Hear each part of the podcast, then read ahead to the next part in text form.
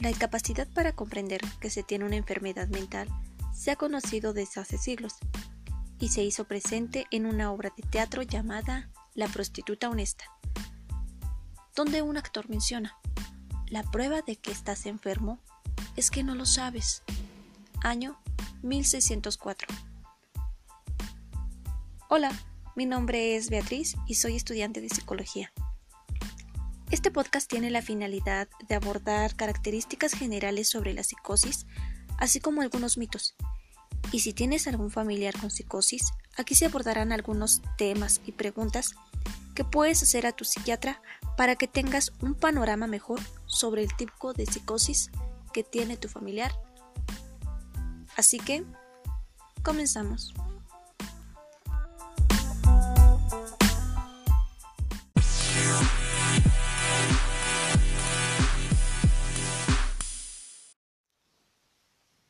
Hola y bienvenidos.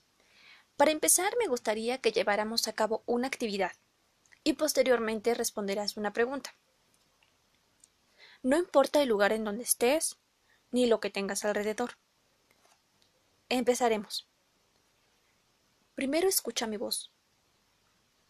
Toca lo que está a tu alrededor. No importa que sea, puedes tocar parte de tu cuerpo. Huele lo que está cerca.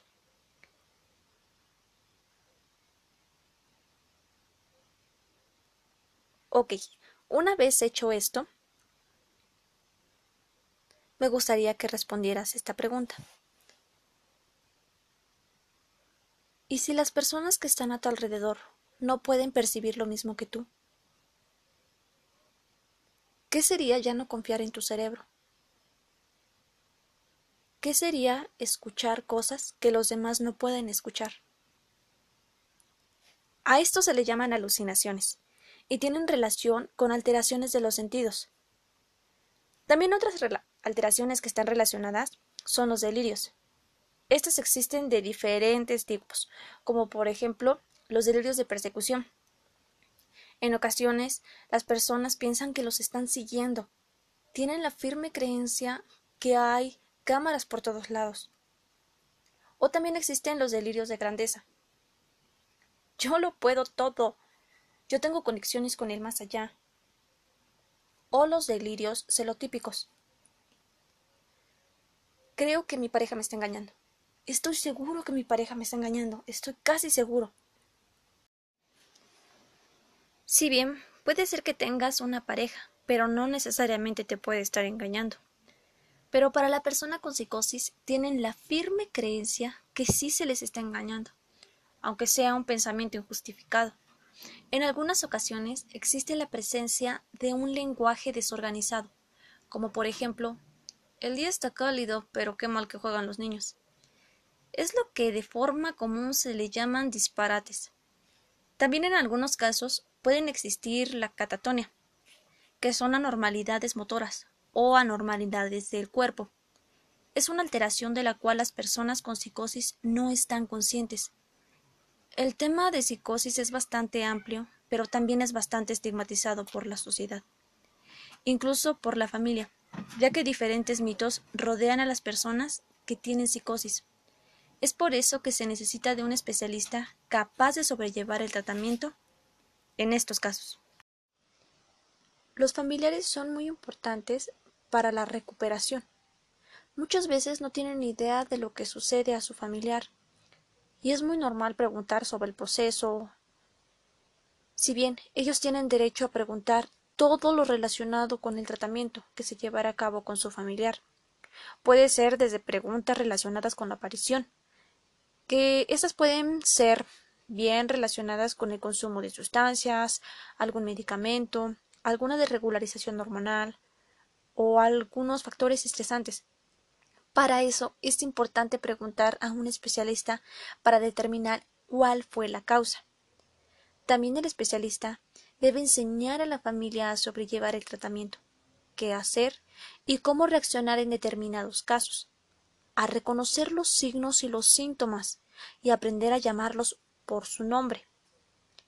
También se debe hacer y se debe dar a conocer qué resultado es el que se espera obtener del tratamiento Si bien el tratamiento irá cambiando con el tiempo en dosis y horarios, sí se puede saber qué mejorías son las esperadas y qué resultados estimados se pretenden alcanzar con ese tratamiento y con esos medicamentos. Ahora bien, se debe hacer o qué no se debe hacer para evitar episodios futuros. Pues lo mejor que se puede hacer es llevar a cabo el tratamiento con los diferentes especialistas que estén a cargo, así como respetar las dosis, respetar horarios exactos, omitir el consumo de sustancias que puedan ser alterar a la persona en estado de tratamiento.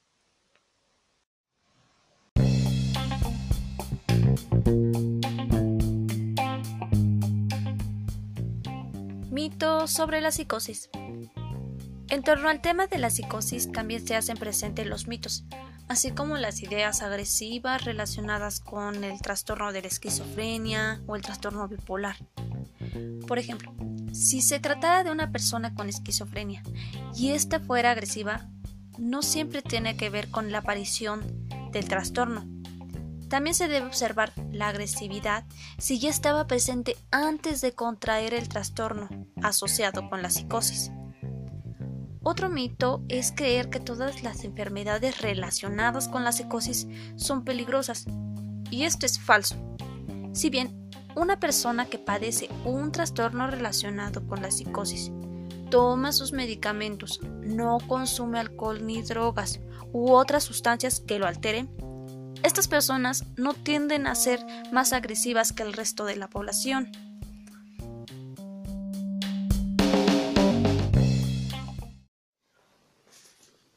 Y bien, como resumen, ya sabemos que la psicosis es un tema en la cual aparecen distintos signos y síntomas.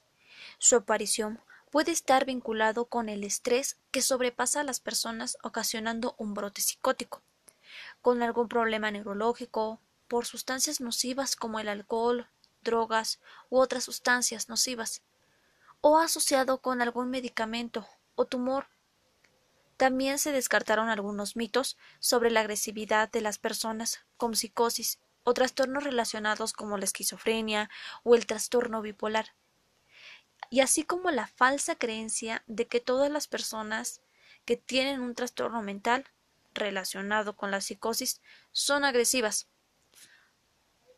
Y a partir de este tema, se trató de dar explicación a preguntas de forma general, la psicosis desde otra forma, Ustedes pueden hacer un tipo de preguntas a un especialista para que éste te oriente y puedas seguir tú el tratamiento adecuado así con tu familiar. Pero si te interesa saber más sobre el tema, puedes consultar información con organizaciones que estén a tu alcance. También puedes buscar información en el sitio web www.nami.org. Allí te brindarán una asesoría esa organización brinda apoyo y defensa a personas que viven con trastornos mentales crónicos, pero también ayudan a los familiares para que sepan que no están solos y que existen muchas personas que tienen diferentes casos, pero también tienen situaciones similares.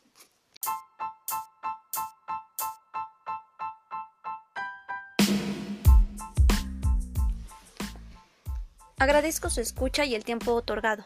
Mi nombre es Beatriz y búsquenme para un siguiente podcast informativo. Hasta pronto.